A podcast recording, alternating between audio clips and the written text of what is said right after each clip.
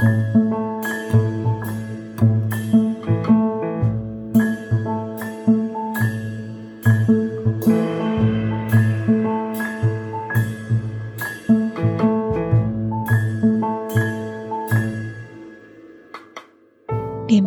a una nueva entrega de nuestro podcast Footback. Cerramos los ojos, abrimos los oídos y nos preparamos para salivar. ¿Listos? Pues empezamos.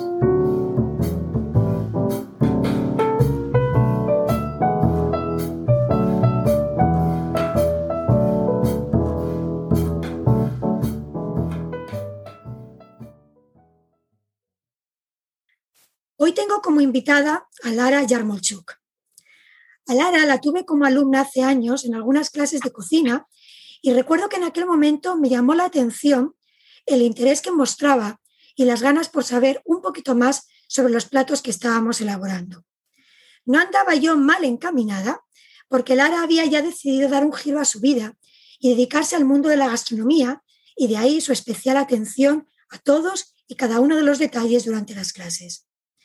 Lara, como muchos de nosotros, no empezó su vida profesional en este mundillo. En su Ucrania natal estudió económicas y a eso se dedicó durante años. Pero una vez en España, y tras una pérdida importante para ella, se agarró a la cocina un poquito como tabla de salvación. Esa pasión gastronómica que no pudo en su momento alimentar cuando era una niña, resurgió con fuerza para sacarla a flote en un momento triste y complicado. Al terminar su formación, estuvo dando clases en la Escuela de Cocina de Paco Amor y aunque ahora eh, los números han vuelto a protagonizar su día a día, el deseo de volver a lo que más le gusta no ha desaparecido. Solo está un poquito agazapado a la espera de salir de nuevo al exterior. Y mientras, deleita a familiares y amigos con sus platos. Yo, que soy amante absoluta de los diferentes acentos de la gente y una convencida sin fisuras de que la riqueza está en la diversidad, no podía más que contar con Lara en este podcast que pretende crecer con la ayuda de toda esa variedad de colores, tonos y musicalidades que nos traen mis invitados. Mil gracias, Lara, por aceptar mi invitación a Football y por querer compartir conmigo y mis oyentes tus recuerdos más comestibles. Madre mía, buenas tardes. Buenas tardes, Sonia. Me halagan tus palabras, de verdad, me estoy, me estoy divirtiendo ya. ¿Te ha gustado la presentación? Muchas gracias, de verdad, de verdad. ¿Cómo haces todo, de verdad? En primer lugar, eh, darte las gracias de todo corazón por darme esta oportunidad. El proyecto que estás haciendo, creando, tu niño, es, es genial. Es que sin palabras, yo cuando estaba escuchando otros podcasts con tus amigos, profesionales, cocineros y no, eh, me han surgido algunos recuerdos de mi infancia, de mi juventud, es que es muy fuerte, de verdad. Y es que esto sí que llega al corazón. Primero por el estómago y ahora hablaremos, ¿no? Pero llega al corazón, al alma, alma. Muchas gracias, de verdad por esta oportunidad. yo, un placer, un placer, el placer es mío. Bueno, vamos a empezar la entrevista con esa primera pregunta que abre todas estas entrevistas y es, eh, ¿cuáles son tus primeros recuerdos, Lara, vinculados a la comida? ¿Qué es lo primero que recuerdas haber comido y con qué, con qué recuerdo lo relacionas? Pues muy curioso, porque mucha gente se acuerda de su infancia y yo como tengo un poco algo borrado, pero hay algunos recuerdos y justo eh, me acordaba de guardería y nos daban un tipo de postre eh, eh, hecho como una tarta de queso, pero no es una tarta de queso, nos estaban engañando. Es un tipo de trigo, se llama manka, ya os digo en ruso, ucraniano. Como veis, mi acento peculiar que soy ucraniana, ¿vale? Digo a todo el mundo que soy de Andalucía. Me, Andalucía encanta. me encanta, me encanta tu acento. Y entonces estaban preparando, es como tipo pudding, tipo tarta, de este trigo tan pequeño, es como trigo, de harina gruesa de trigo de cebada, es tan chiquitín, chiquitín, 0, 0,20 milímetros, creo, es más pequeño, es como mijo, parecido a mijo, pero blanco, blanco, blanco. Cocido, es simple, en tipo, te servían en tipo mm, eh, cortado en cuadrado y encima una salsa como gelatina líquida, se llama kisel, kisel en ucraniano ruso, digo ya más en ruso, de frutas. Y ahí tenían su huerto propio y preparaban o de ruibargo, que estaba muy eh, de moda y está de, muy de moda ahora, pero en aquella época era algo común. Ruibargo o grosellas, grosellas negras o grosellas, uvas, uva espina, ¿no? ¿Sabes? Estas frutas que comíamos a diario. Y este recuerdo, digo, este pequeño trocito, además conseguíamos si comíamos bien, nos daban este postre. Y, si, y luego, si te portabas bien, te daban un trocito más. Y digo, esto yo creo que está grabado para toda la vida. Además, hablo con mis amigas de mi infancia y nos hemos acordado estos días justo de esto. era, un premio que, que, que os daban, ¿no? Eh, sí, era tan simple y tan rico, se quedó grabado aquí para siempre. Y muchas veces me compro este trigo y preparo y mi marido dice, venga, por favor, pero es que no lo entiendes, digo, de verdad, lo vivo, revivo. O sea que eras, eras muy chiquitina entonces, porque si dices que estabas en la guardería, eras muy pequeñita. Eh, yo creo que es unos cinco, cuatro, como mucho, cinco años, yo Sí, eso podría decir mi mamá, pero te lo juro, ya la edad es muy difícil recordar. la verdad es que es eso, que es que eh, siempre, casi todo el mundo, cuando habla de sus de sus recuerdos, es increíble cuánto atrás se van. O sea, a mí me sorprende porque dices, pero ¿qué edad tenías? Y, la gente, pues cuatro añitos, y dices, madre mía, qué, qué potencia, ¿no? Qué, qué, qué, qué, fuerza tiene la comida para imprimir ese, ese recuerdo de manera tan, tan, tan fuerte en nosotros, ¿no? Que desde que somos tan, tan chiquititos y ahí se queda grabado para siempre. Es increíble. Cuando eh, este, este, esta comida que de, este, este, postre o este dulce o esta, este premio que tú recibías, Lara, eh, ¿te recuerda a alguien? ¿A alguien en especial? ¿Lo vinculas con alguien especial? Sí, mis amigas, que eh, una vive en Moscú, Rusia ahora, otra vive en Ucrania y otra vive en Madrid. Eh, yo, somos tres de la guardería desde los unos cuantos meses. Yo creo que nos dejaron nuestras mamás porque tenían que trabajar y seguíamos guardería, eh, escuela, instituto hasta los 17, 18 años. Ahora estamos muy unidas y recordamos mucho. Y, y, siempre, ¿te acuerdas que estabas ahí, perdone, ahí en un rincón, ahí estamos las tres juntitas, en ¿cómo se llama? Como mm, antes de ir a dormir nos, mm, nos estaban ahí juntando a todas a ver, cambiar pañales, en aquella época no habían pañales, y desde aquella época somos amigas y nos acordamos, recordamos mucho estos momentos. Y justo estábamos hablando de esta comida, digo, es tan simple, tal, y pienso en ello y me acuerdo de ellas. ¿Qué echas, qué echas entonces de menos de, de Ucrania, Lara, desde que estás en España? ¿Qué, cositas eh, echas de menos de, de, tu país? Pues fíjate que mm, tenía placer de vivir en una ciudad pequeña al lado de mis abuelos y cada fin de semana y todas vacaciones me llevaban a, otra abuela materna. Esa naturaleza, esta simplicidad de la vida. Mi madre iba a trabajar con una bici. Eh, mi padre era conductor, era otra cosa diferente, tenía que llevar el coche. Yo iba andando al cole, a todas partes, el huerto, todo recoger, comer ahí mismo, preparar mermeladas, preparar cosas, eh, verduras asadas, lo que sea, todo a mano, todo. Y el sabor diferentísimo, diferentísimo.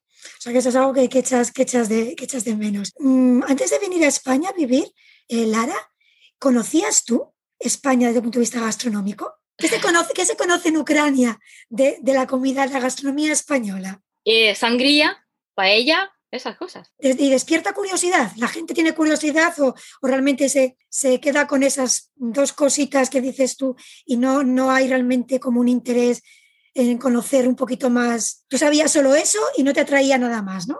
Fíjate que llevo aquí ya tiempo, ¿sabes? Mm. En aquella época, en aquel siglo, digo yo, la gente que estaba más cerrada. Ahora están, son más abiertos y cuando viajamos siempre me preguntan, están muy pendientes de mí, de todos mis platos que publico, de todo lo que preparo, porque vivo aquí, me encanta cocina española, mediterránea y todo, es muy sana, healthy y todo. Y ahora son más curiosos, me preguntan mucho, inclusive cuando preparo algo me preguntan de qué es, cómo es y por ejemplo, si no tienen eh, mejillones, ¿qué podemos poner en, vez de mejillones? Digo yo, patatas. Estamos un poco lejos del mar, pero tienen mucha curiosidad. Sí, sí. O sea, que es, eh, que es lo, vamos, sería un poco lo mismo. ¿Tú crees que los españoles tienen curiosidad por la gastronomía de Ucrania? ¿O no tenemos ni idea de qué va? quizás, vamos, a lo mejor preguntas así y te pueden decir, pues eh, un poco los blinis rusos, eh, pero... Con caviar, con silver con caviar. Y poco más, ¿no? O sea, que quizás no, nuestro conocimiento es también muy, muy limitado. Sí, mm, de verdad que tiene pocos conocimientos. La gente que ya saben, profesionales, chefs, cocineros y todo, ya se dedican más a esto y tienen más curiosidad. Y la gente normal, claro, eh, mm, me llevan o a Rumanía o Rusia es normal porque éramos antes la URSS. Y siempre discutimos, me dicen sopa borscht de remolacha. Es rusa. Digo, no, no, no, no, no, es ucraniana. Siempre de lo mismo, ¿sabes? O cosas parecidas, no, no lo saben. Y que por eso tengo muchos amigos y les invito para que vayan degustando. Exactamente. Y vayan conociendo cosas. ¿Cuál es tu plato favorito? Toda gastronomía que hay, ¿cuál elegirías tú que dices, este plato es un plato realmente redondo, muy, muy rico? A ver, esa cosa que tú cocinas a tus amigos para que, para que sientan a Ucrania un poquito más cerca. Em, si podrás observar un poco, soy adicta a remolacha. Es que tenemos remolacha, yo creo que todo el año, porque no mm, teníamos cosechas dos o tres meses, ¿no? Y ya cosechando todo, teníamos remolacha, zanahoria, patatas y repollo o col todo el año. Entonces, yo tenía que, preparar conservas siempre, meses, recogiendo, cosechando, preparando conservas, lo mismo. Entonces, tenías todas estas eh, verduras o hortalizas, ¿no? Entonces, de remolacha, es que hay fiestas y fiestas y hay ensaladas típicas. Remolacha cocida, siempre cruda, como compras aquí cocida es diferente sabor. Entonces, remolacha cruda, cocida o asada, cortada, con unas setas, también vivía ahí en una zona que teníamos bosques y setas, boletos y glúteos y más setas, pues recogida de setas, setas salteadas, de hecho salteadas es aquí, en Ucrania se hace de otra manera, marinadas y luego ya las aprovechas. Y ciruelas pasas porque tenías que meter más vitaminas, nutrientes al cuerpo y nueces siempre, una simple ensalada así, alineada con aceite de girasol, porque de oliva en aquella época no había. Ahora es como oro. Ahí. Y, pero sin refinar, es que tenía un olor eh, natural, natural, eh, original, ¿sabes? Pues o remolacha, capa de remolacha, eh, capa de patatas, capa de, de, zanahorias con mayonesa y algún tipo de pescado como arenque. Es un plato típico, se llama shuba es como abrigo o eh, arenque bajo el abrigo, así para traducirlo, ¿sabes? Para esa verdurita y para que probéis. Qué bien. Pues me parece que hay que invitar un día, Lara, porque me, me, se me está haciendo la boca agua. Si tú vas aquí arriba o el restaurante se llama El Mantel Rojo de Lara, llaman mis amigos, en la terraza. Bien, bienvenida, bienvenida, porque tenemos una terraza, tenemos nuestro huerto, es como salimos de Ucrania de tierra, mi marido es ucraniano, y es una persona maravillosa, es todo para mí, aprovecho. Y estamos ahí con tomatitos, todas hierbas para mi cocina, eh, pimientitos, eh, lo que se puede, rabanitos. Necesitas esa vinculación a la tierra, ¿no? O sea, que, eh, desde que pequeña lo has tenido y aquí también lo necesitabas. Terracita, esquinita y ahí monto mi huertecito para no perder esa, esa, esa raíz, ¿no? esa vinculación tan fuerte que tienes con, con la tierra. Un amigo y un rincón para amigos, ya está, mesa y mantel rojo, porque zampan todo, ya sabes, el color rojo. ¿Qué te iba a decir, Lara? Eh, tú estudiaste económicas, eh, trabajaste como economista ahí en Ucrania durante bastante tiempo. Eh, ¿De dónde te viene? Bueno, vamos a ver, es una pregunta un poco tonta porque yo soy abogada y también me he dado la vuelta, pero bueno, ¿de dónde te viene? Porque yo cuando empiezo a pensar, sí que tengo algunos recuerdos cuando era pequeña que sí que creo que me han influido en el momento de, decidirme a cambiar, ¿no? De, dar un golpe de timón y cambiar, cambiar mi vida profesional. ¿Tú también tienes, eh, tienes algún recuerdo que te haya consciente o inconscientemente influido en, esa, en esa pasión que tú tienes por la gastronomía y en ese deseo que tú tuviste en su momento de desarrollar una carrera más en el, en el mundo de la gastronomía? Yo creo que esto viene también en genes, ¿no? Porque mi mamá era una cocinera, ni te cuento una discusión era excelente. Ella siempre quería demostrar y ser la mejor entre sus amigos. Siempre, que yo creo que casi cada fin de semana teníamos reuniones, ellos con sus amigos y nosotros chiquititos ahí observando y degustando todo. Yo siempre la observaba cómo preparaba y siempre era, tenía estos platos diferentes. Simple ensalada que te estaba contando de remolacha, pero ella añadía algún ingrediente que todos estaban flipando. Dice, ¿cómo hace? O recorta de una manera esta verdura, o prepara un pastel, pero era más de salados. Ella, todas cosas saladas. Luego ya, por eso tenía que dedicarme más, luego ya cuando crecí, dedicarme más a pastelería. Y cada fin de semana, una o dos tartas. Y comíamos y no nos engordábamos, todos encantados, ¿sabes? Yo creo que de mamá de mamá y quería ser la mejor y a mí me encanta, ¿sabes? Esto, hacer y ver cómo lo comen y el brillo este en los ojos y al agradecimiento, ¿no? De toda la gente. Es que eso es lo maravilloso de, cocinar, que es que mm, das felicidad. O sea, es, es eh, tú, tú eres feliz porque, porque disfrutas haciéndolo, pero la gente cuando lo recibe, eh, pues también es feliz. Entonces es una forma maravillosa de, de, dar, de dar felicidad a los demás, ¿no? Como dijiste tú ahí en tu, ahí en tu blog, estás escribiendo ahí, como he dicho una escritora, a ver, Virginia Woolf. Sí, sí. No puedes... Nadie puede pensar, amar, dormir bien si no ha comido bien, ¿no? Exactamente. La felicidad y toda satisfacción. totalmente, totalmente. Lara, ¿has, viajado tú por el, por el mundo? Sí, sí, pero te digo, te voy a decir sincera, que conocemos más y conozco más España que mi país no tenía yo oportunidad de viajar tanto. Bueno, pero, has viajado, has viajado. Sí, estuvimos en Italia, Alemania, Polonia, Portugal. Y dime, Lara, ¿en qué, ¿en qué país has comido lo que más te ha impactado? ¿Qué de estas cosas que tú de repente has probado y has dicho, wow, esto me deja aquí encantadísima? Pues, fíjate, tengo mis amigas también de mi juventud y mi infancia que viven en Italia. Y siempre que puedo, Ahora, debido a la situación está diferente, que no viajamos tanto, pero ya empezamos, empiezan a abrir las fronteras, pero antes viajaba. Mis amigas de infancia viven en Italia, cerca de Milán. Me acuerdo primera vez que fui ahí. Además habló, Filippo, tu amigo de eso, ¿eh? ¿Sí? De radicchio. He comido la, arroz, arroz, con radicchio o como mm, risotto, risotto de radicchio. Y digo, ¿esto qué es? Es que sabor distinto, diferente y estaba ahí preguntando, preguntando al cocinero, ¿y qué es? ¿Y cómo es? Y a mis amigas les daban igual, les da igual. Y yo sí. ¿Y sabes lo que he hecho? A la vuelta de, de Italia a Madrid, todas van, con, todas van con la ropa de Milán y Lara compra radicchio, parmesano y cosas parecidas. Hinojo y lleva en la maleta a mis amigas, ¿estás loca? Digo sí, pero a mi manera, te lo juro, y lo preparé para mi marido. Me encanta. El, el, el radicchio es que es, que es, por eso puse, esa receta en, el, en la página web porque efectivamente es una verdura que no mucha gente conoce y es absolutamente maravillosa. Y yo también la descubrí en un viaje a Venecia y, me quedé completamente enganchada, o sea, porque es que es, mm, pues mira, tú y yo animamos a que la gente lo pruebe, porque de verdad que es una, una verdura, tiene color ese moradito que a ti te gusta, o sea que perfecta. sí. Entiendo entonces, porque me acabas de decir que se cocinaste a tu marido, que tú has utilizado alguna vez entonces la comida para seducir, ¿no? Por favor, claro. Por favor, que sí. me enseñaba mi abuela.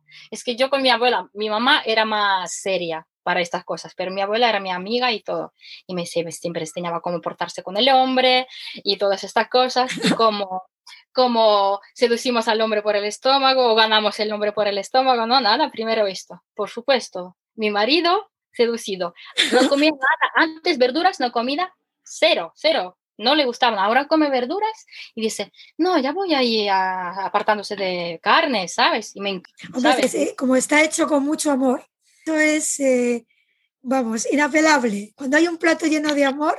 O mis amigos inclusive, y mis amigos.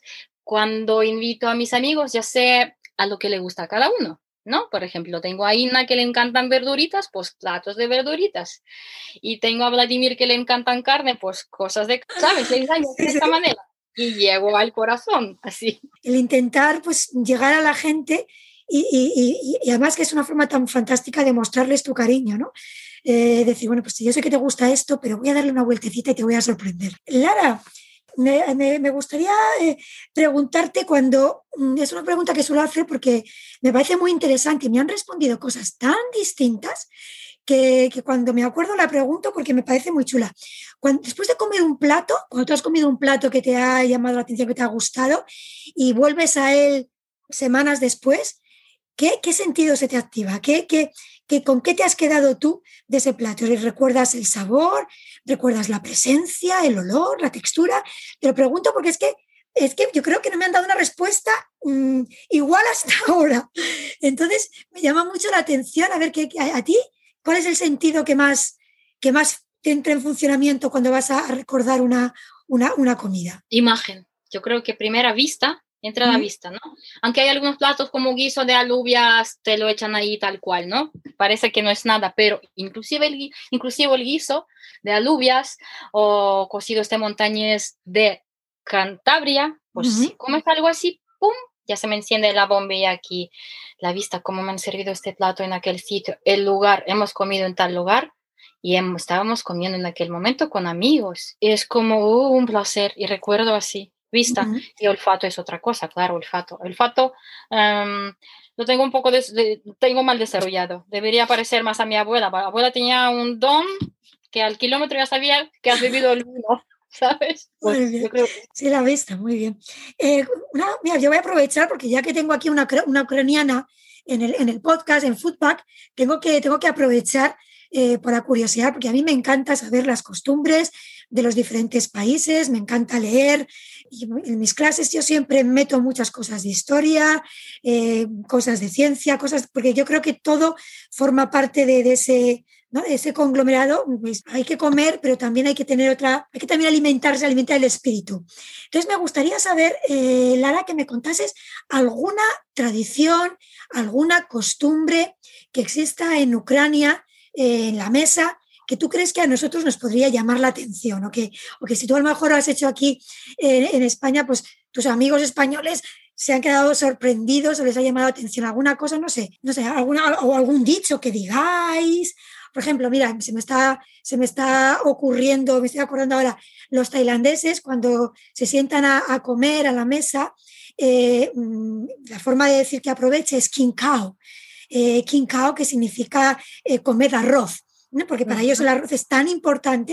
Entonces, bueno, pues es una, una, una, una pequeña curiosidad, ¿no? Que, que, su forma de decir que aproveche es come arroz. Entonces, no sé si en Ucrania pues hay un dicho, hay una costumbre o algo eh, especial que nos podría llamar la atención a nosotros españoles. Eh, a, diario, pues normalmente todos trabajábamos, yo creo que estaban todos concentrados comer, marcharse, ¿no? Pero unos días especiales y festivos, cuando se reunían todos, eh, sí que rezábamos antes. Eh, ¿sabes? Y dando las gracias, ¿no?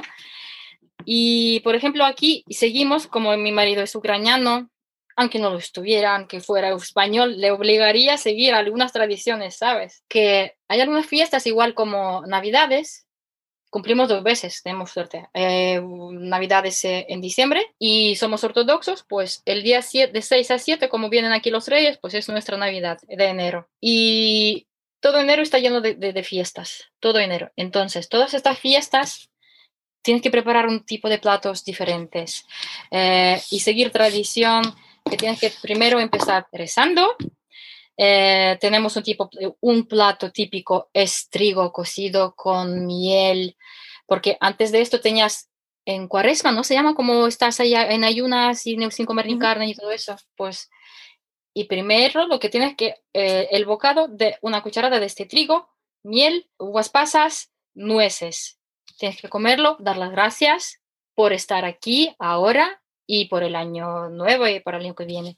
Pues, y preparas 13 platos, sí o sí, 13 platos diferentes. A veces aquí te vuelves loca. En Ucrania, madre mía, hay de todo, ¿sabes? Así tal. Eh, tomates marinados, berenjena con salsa no sé qué, pero todo marinado, ¿sabes? En aquella 13 platos, si te estás aquí pensando ahora de diferente manera, pero tradicional, ¿sabes? Cosas así, como mm, raviolis, se llama vareniki, pasta siempre estábamos haciendo, siempre rellenos de cosas así, sin carne, de momento se mantiene toda esta tradición, como sigues sin comer carne, pues eso, alguna tradición así. Sí, sí, sí, muy bien. Y bueno, pues ya, hemos, ya estamos llegando al final, Lara. Madre mía.